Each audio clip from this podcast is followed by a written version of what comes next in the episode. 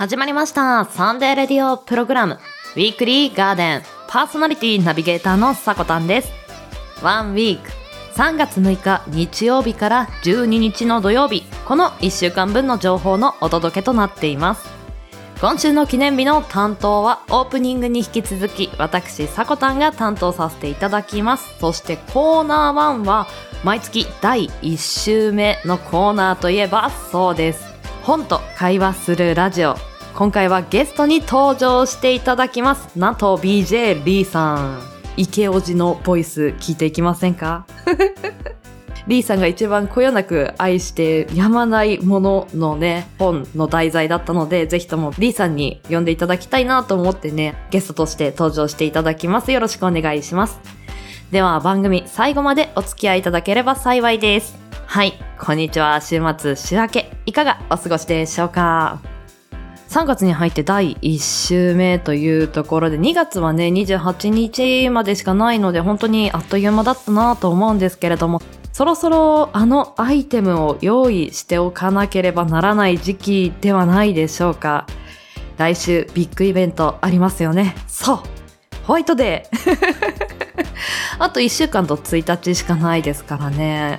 でもうね、あの何を買うとか用意している人もいるかもしれませんがね。まあ、そんなまあこの時期も加えて本日オープニングトークはスイーツのお話ししていこうと思います。先週ねあのコーナーがダイエット。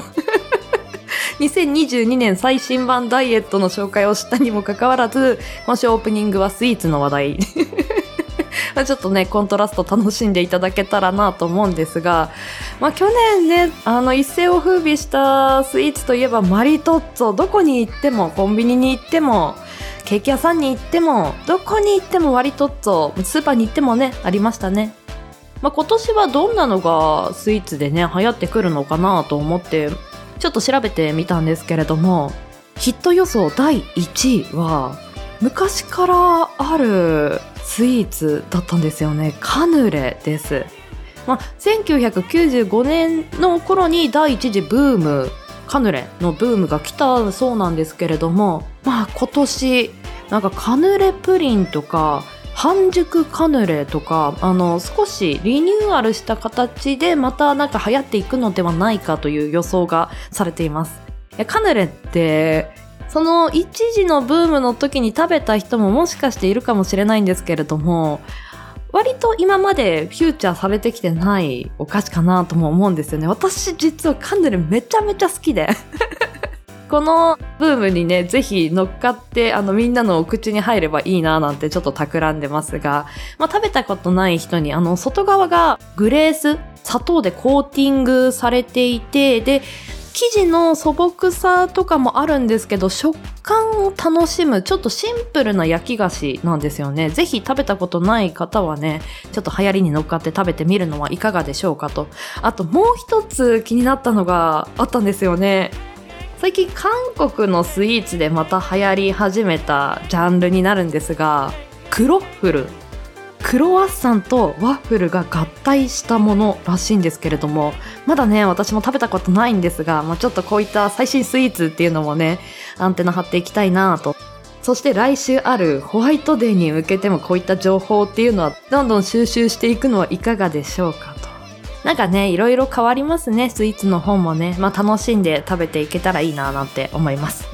では毎週日曜日 AM10 時今週の記念日を中心に週替わりのショートコーナーやゲストやコンテンツイベントなどをレコメンドするコーナー。そんなあなたの耳へ届ける30分程度のラジオ番組です。音声配信アプリスプーンスタンド FM インターネット視聴サービスのポッドキャスト YouTube さまざまなプラットフォームで配信中。提供はウィークリーガーデン制作部およびサコメン有志にてお届けしております。それでは今週もウィークリーガーデンオープン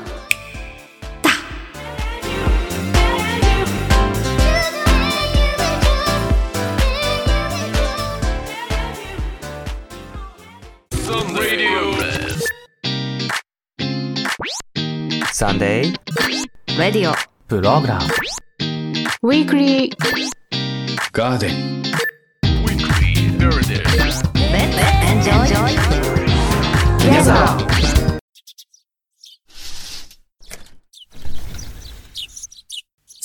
今日は何しよっかな？お、ガーデンアップされてる。なのは、エノスイクラゲの日でございます。どうですかね？飲まれたりします？メールをする人も増えることから7月していき中ましょう。豆知識を用意させていたトだきました。ピックがお父さんの日見ていきましょう毎日働いて火曜ってお父さんの日なんだ。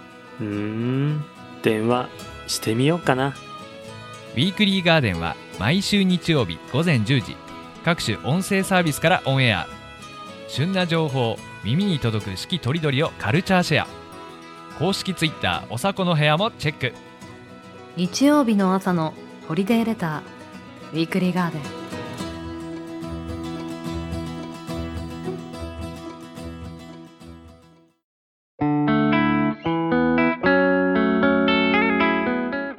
6日日曜日から3月12日の土曜日。今週の記念日です。こちらは一般社団法人日本記念日協会のホームページに記載されている。協会に登録された記念日を紹介していきます。今週全体の項目数は104項目かなり多い週で楽しみです。先週のヨッシーから引き継いで担当は私さこたんです。よろしくお願いします。いやちょっとね今ワクワクしているんですよね。なぜかと言いますと先月私記念日の紹介の担当 DJ という出番がねなかったので約1ヶ月ちょっとぶりなんですよね。それが前の番組のピオラジから記念日をこんなに紹介しない期間っていうのがなかなかなかったのでまあ私記念日オタクにもう成り上がってるんですけども成り下がってもいないですよ。成り上がってるんですけれども。なので今日はすごく楽しみにあのしておりました。ぜひとも最後までお付き合いいただければと思います。では改めまして今週の記念日を見ていきましょう。まずは3月6日日曜日本日。協会が制定した項目数は16項目でした。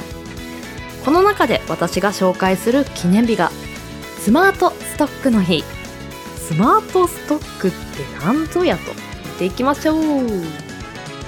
2011年3月11日の東日本大震災以来災害時の資源の有効活用の意識が高まりを見せています。無駄な買い占めをせず災害時に必要な量を備えてストックすることを啓発しようとキリンアルカリイオン水の製造を販売するキリンビバレッジ株式会社さんが制定されています。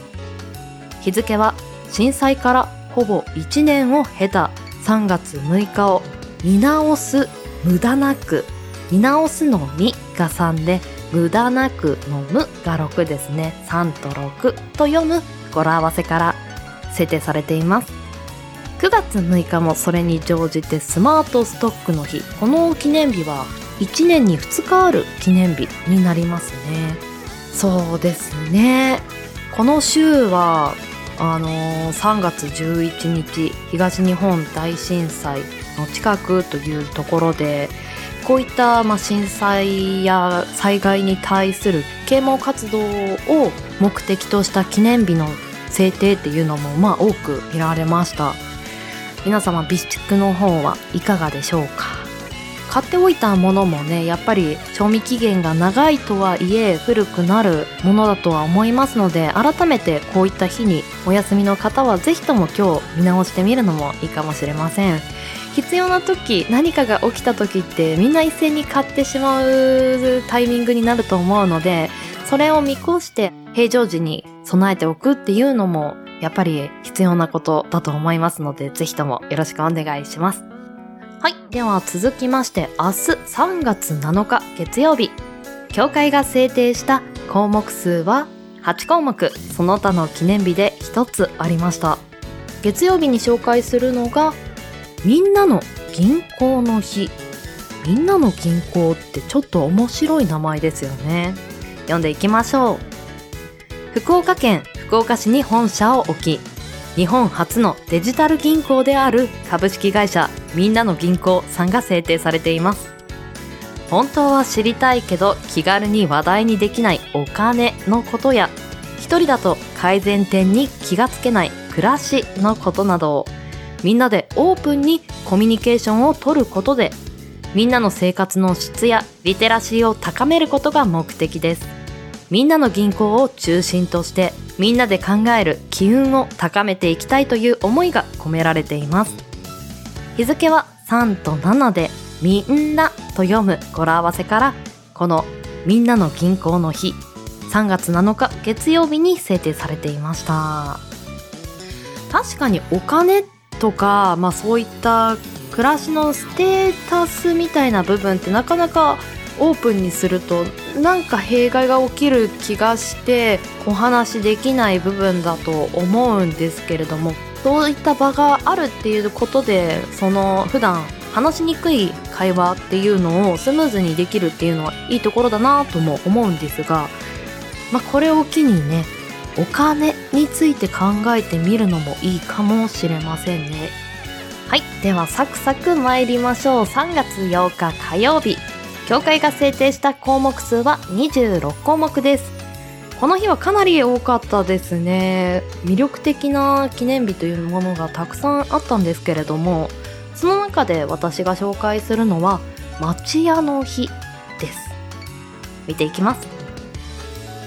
京都府京都市に事務局を置く。今日町屋情報センターさんが制定されています。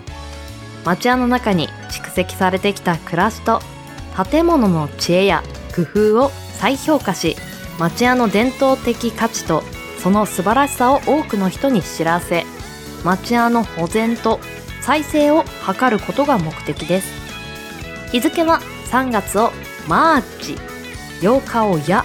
と呼んで町屋と読む語呂合わせから制定されています。3月のことマーチって英語で言いますよね。マーチ屋町屋まあ制定の仕方がちょっとお茶目で可愛いなっていうところと、まあ、そういった古い建造物をちゃんと手入れして直していて街全体のイメージをそっちの方に昔の古き良きのところにポイントを置いて観光目的で保全してある場所もきっとたくさんあると思います。このマーチ3月。町屋を回ってみるのはいかがでしょうか？気分転換になりそうですね。はいでは週の真ん中水曜日です。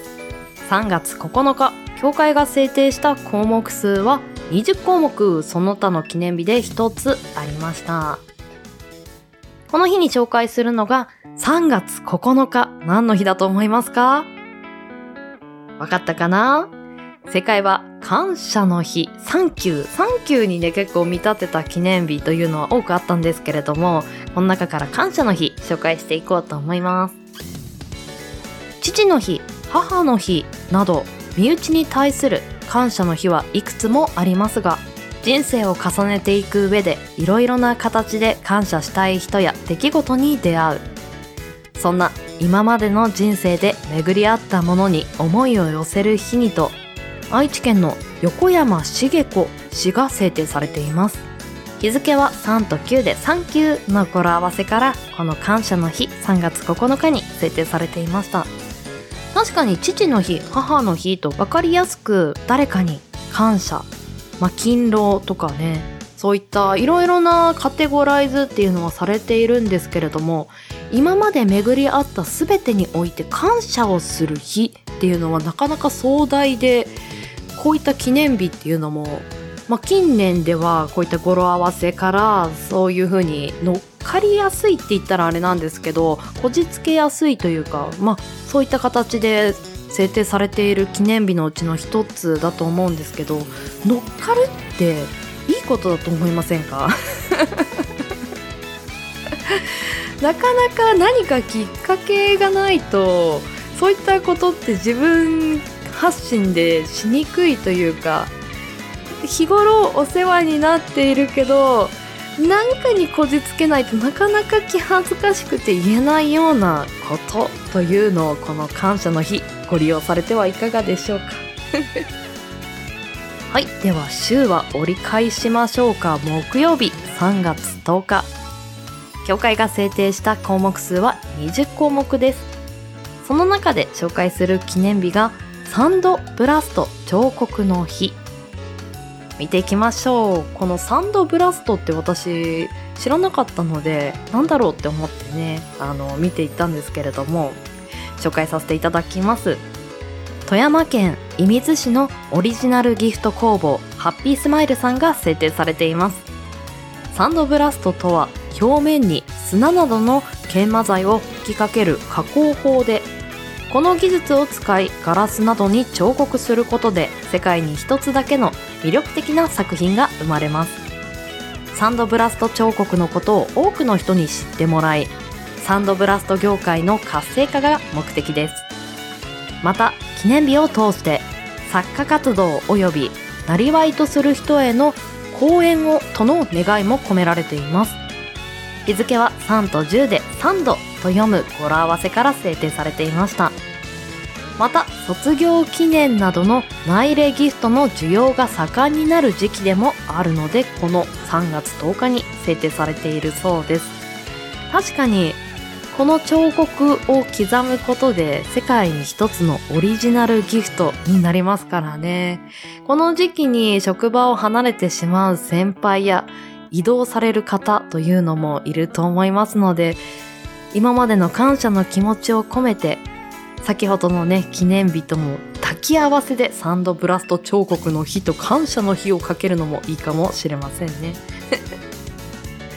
はい。週末までやってまいりました。3月11日金曜日協会が制定した記念日は7項目です。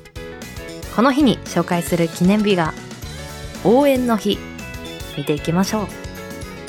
山下昭一かっこして株式会社ペライチ。そして柚木正宏かっこしてボンクラブ。そして高田洋平さんかっこしてマネバナの3名が制定されています。2011年3月11日に発生した東日本大震災では多くの人が亡くなりました。その日を忘れることなく今生きている人たちが小さな一歩を踏み出そうとする人を愛を持って応援することで人の優しさにあふれる日とすることが目的です。震災では大変な本当に口では一言で言ってしまうところで申し訳ないなと思うんですけれども本当に大変な思いをされた人というのもたくさんいると思います。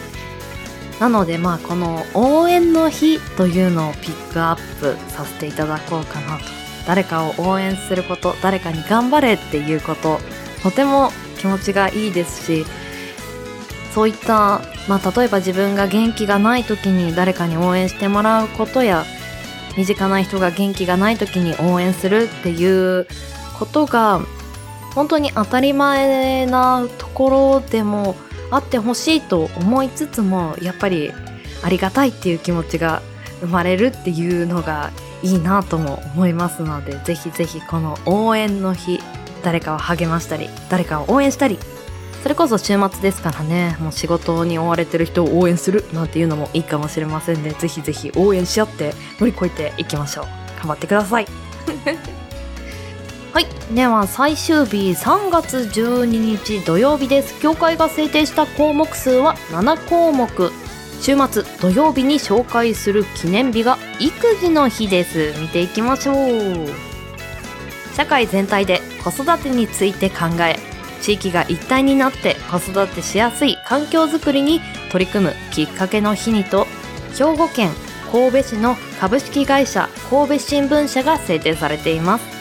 日付は育児育が1ですね。児が2と読む語呂合わせから毎月12日に制定されています。株式会社神戸新聞社は第9号の記念日文化功労賞を受賞されているというところです。こういった新聞社とかあの広く世の中にアピールできるところがこういった育児の日地域にいるお子さんはみんなの子供だと思って接していきましょうみたいな他人だからどうのとか言うんじゃなくてなんか困ってたら助けたりとかいうような意識アップっていうのをこういったところがされているとなんか地域全体でいいムードになりそうな感じがするのでとてもいいなと毎月ね、この育児の日っていうのは12日に制定していますので、まあそういったところもね、ちょっとアンテナ広げてみるといいかもしれませんね。では、協会が制定した今週3月6日日曜日から12日土曜日までの記念日を紹介させていただきました。来週の今週の記念日の担当はワンナビさんです。よろしくお願いします。ここまでの担当はさこたんでした。毎日が記念日ですので1週間楽しんでお過ごしください。では。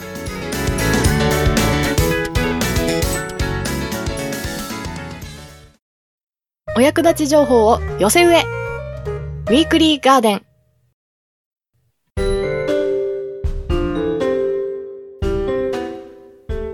ィークリーガーデン週替わり企画毎月第1週にお送りするのは本と会話するラジオナビゲーターは私スプーン界ナンバーワン池王子の呼び声が高いともっぱら噂と一つ手に聞いたことがあるような気がしないでもない。BJ リーがお届けします。キャー ねえ静かにやりましょうねこういうのはね。このコーナーは月替わりでガーデン製作部おすすめの本のレビューをお届けするコーナーです。第10回目はこちらの本をご紹介いたします猫と生きる。今回は猫沢恵美著猫と生きるをご紹介いたします。猫沢恵美さんは1996年にミュージシャンとしてデビュー。猫好きが高じてつけた芸名で一発で人に覚えてもらえるようになったといいます。そんな猫沢さんは2002年にフランスに渡り日本とフランスをつなぐさまざまな活動をされていました。この本は猫と共にフランスへ渡り猫と共に日本へ戻って暮らした日々を当時の状況や感情のままに綴ったエッセイです。猫のピキと猫沢さんが出会ったのはミュージシャンとしてデビューする直前住んでいたマンションのゴミ捨て場でした。生ゴミの奥から聞こえる鳴き声に必死に袋を破ると。中から出てきたのは生後3週間ぐらいのメス猫。後に動物病院での診断で誕生日が近いと分かり猫沢さんはこの偶然の出会いに運命を感じたそうです。猫を育てるのは大変。通常なら母猫がつきっきりで授乳排泄などをしてあげるのでしょうがこの時の母親は人間。猫沢さんは赤ちゃんを育てるのと同じ労力がかかったと語っています。その後当時所属していた事務所を離れた上付き合っていた彼を追ってパリに行くことになり紆余曲折を経て日本猫のピキをフランスへ連れて行って共に生活することになります。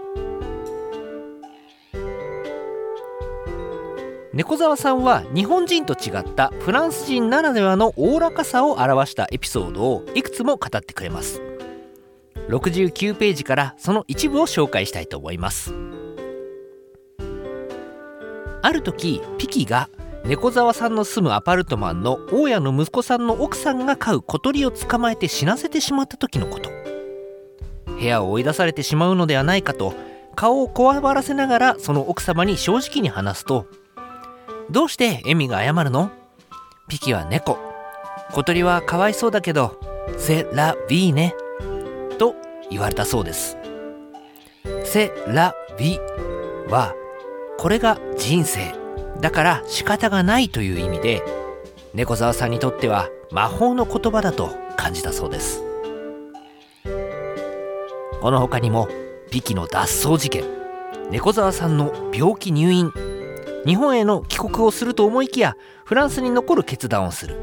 さらに「猫と生きる」のタイトルの通りピキを見送ることになったり新たな猫をお迎えしたりなど猫沢さんのそばにいつもピキや猫がいたことをこの本で語ってくれています。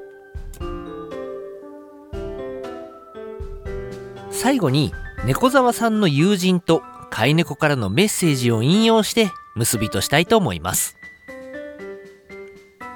世界でたった一つの命と向き合い生きて見送ることはいつも生という光の中にある。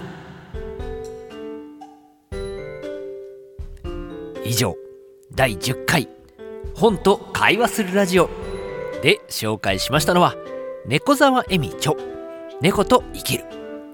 今日の担当は BJ リーでした。はい。いかがだったでしょうか？えー、私ね BJ リーもですね2年前からスケロクとおしるこという保護猫を我が家にお迎えしましたえー私にとってはね、この猫の生活というのは、まあ、念願だったんですよね。あこの2匹にね、癒されながら、あ私も日々を送っております。この著書の中で、猫のピキが小鳥を捕まえてしまった時のエピソードが紹介されていましたよね。セラビ。これが人生。だから仕方がないというこの言葉。フランス人の人生観としてポピュラーな言葉だと思うんですけれども、私もまさにこの猫たちの暮らしの折々にね、このセラビを感じるんですよね。猫も含め、まあ、人間以外のね、動物というのは皆本能に基づいて生きてます。人間はね、生きていく中でこう、様々な活動をしますよね。ただね、その中で困難に直面した時、時にはこれが人生、だから仕方ないという、まさにこれは観念ですよね。一生懸命頑張る。でもね、うまくいかないこともあるさというね、この心のバランスを取るためのこの発想というのは非常にね、大切なんだと私も思います。我が家の猫たちもね、こう本能のまま、こうゆっくりね、自由に生きてますもんね。えーゴロゴロゴロゴロしやがってね。うん。えー彼らのね、そういった生き方は、こう私にとってはね、このセラビーを思い出させる、えー思い出させてくれるようなね、そんな存在なんですよね。まあ、ただ人生ね、こう熱く生きたいと、私、日々思っております。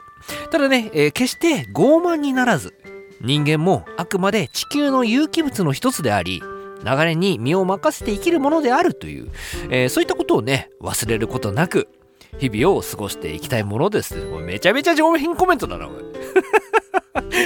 えー違う、違う。宿女の皆様、本日は何色やめますか？ね、えー BJ らしくね。うん、いや違う違う違う違う。えー以上でございます。それでは、また来月お会いしましょう。良い本当の出会いがありますように。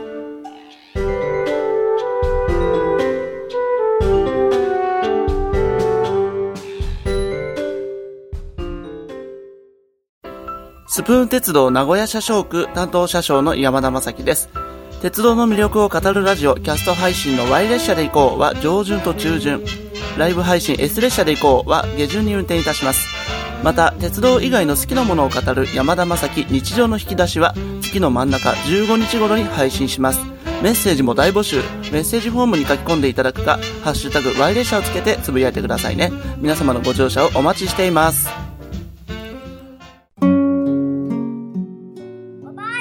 ご飯炊けたよありがとう。今は便利だね。昔は違ったの？昔は、かまどっていう火が燃えるところに薪をくべてたんだよ。その時に呪文を唱えるの。呪文？呪文？はじめちょろちょろ中パッパ。赤子泣いても蓋取るな。なにそれ？なにそれ？面白い。ねえねえ、他にも？あるモノレキ日常にあふれている身近なもの。それらの知られざる成り立ちや人の思いとストーリー。悠久の時を立ち回りあなたに届ける。それがものの履歴書毎週木曜日夜20時よりポッドキャストにて配信中。私たちが作ってます。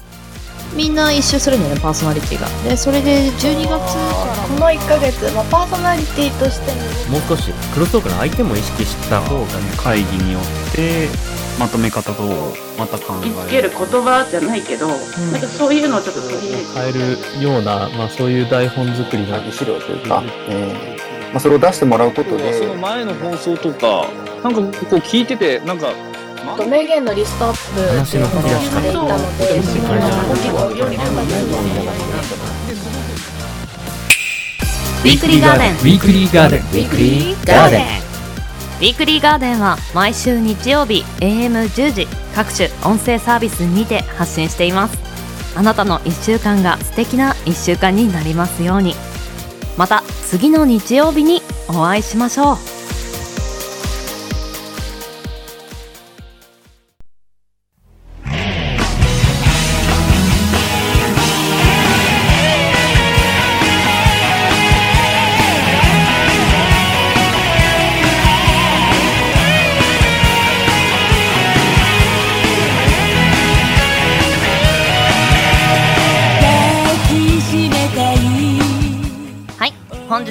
クロージングのお時間です。ウィークリーガーデンシャープ 35CM の提供はポッドキャストよりモノ歴ものの履歴書。そして音声配信アプリスプーンにて活躍されている山田正樹さんの CM2 本流させていただきました。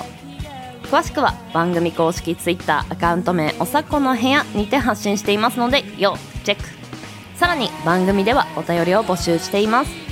ツイッターアットマーク 4KTORYDORY アットマーク 4KTORYDORY の固定ツイートに投稿フォームが設置されていますのでそちらの方からお待ちしております。はい今日はね本と会話するラジオの方で BJ リーさんに登場していただきました。ありがとうございます。こちらの BJ リーさん YouTube チャンネルの方も発信しておりましてまあ、今日のね本の題材猫ちゃんとね一緒に撮られている動画というのもアップされていましたのでそちらの方今日は紹介させていただきますのでぜひぜひおさこの部屋のツイッターのリンク見てみてください。今日はリーさんお疲れ様でした。ありがとうございました。いや素敵な語り口調というかその後のね自分の読み解き方の言葉のセレクトっていうのもやっぱりリーさんらしくて多くの人に刺さったのかなと私も聞いててああリーさんにね読んでもらってよかったなと改めて思いました。ありがとうございました。ちょっとね話変わるんですけれども今日ナンバリングが35回目なんですよね。まあサコのねナンバーになったなとねちょっとあ35回も毎週ね発信できてよかったなというところと、まあ、ここまでね聞いていただいてるリスナーさんがあってのこの番組ですのでこれからもどうぞごひいきにというところを お伝えさせていただきます。よろしくお願いします、まあ、今週もね風邪などに十分気をつけて楽しくお過ごしください。では人生に花と緑を楽しむひとときをここまでのお相手はさこたんです。この番組の提供はガーデン制作部およびサコメン有志の提供でお届けさせていただきました。皆さんよきウィークリーを。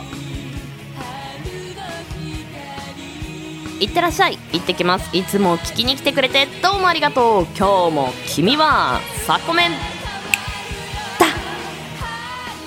また来週。いってらっしゃい。